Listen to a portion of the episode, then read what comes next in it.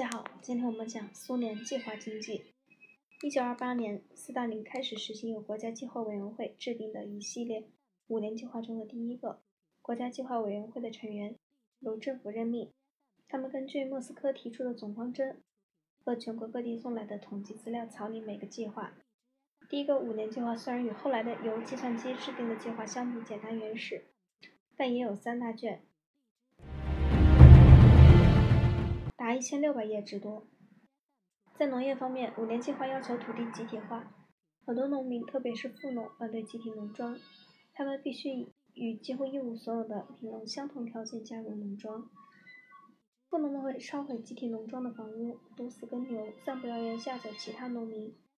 苏联政府对此进行了报复，将成千上万富农赶出村庄，关进监狱和西伯利亚劳动营。有许多人付出生命代价，政府仍然独行其事。一九三八年，所有农民的田产都被合并到二十四点二十四万个集体农庄和四千个国营农场中去了。列宁的接班人约瑟夫·斯大林，苏联政府成功消灭了几乎所有私人农场，集体化农业产量却被证明是非常失望。苏联农场用比美国农场多出百分之五十土地更重。十倍人力劳作，产量只有后者的四分之三。这个悬殊原因在于，美国气候相比苏联气候对农业要不利多。另一个原因是，苏联政府对发展工业更感兴趣，使农业处于严重匮乏状态。苏联农民在每亩土地上使用的机械和肥料只相当于美国人的一半。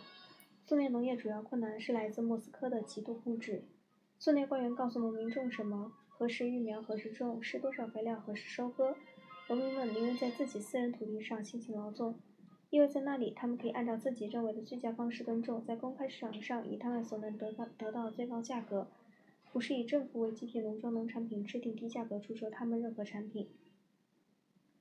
私人土地虽然只占到总耕地面积的百分之三到百分之五，却生产了百分之二十五到百分之三十的苏联农产品。苏联农民参加群众大会，庆祝新买的拖拉机到达他们的集体农庄。农场经济与农场不同，斯大林计划经济下的大多数工厂都不是作为合作社经营的，主要是归政府所有和经营的。为工业提供必需资本外，政府为促进最高产量采取胡萝卜加大棒做法。工人和经营都必须完成某种定额，违者将被罚款或开除。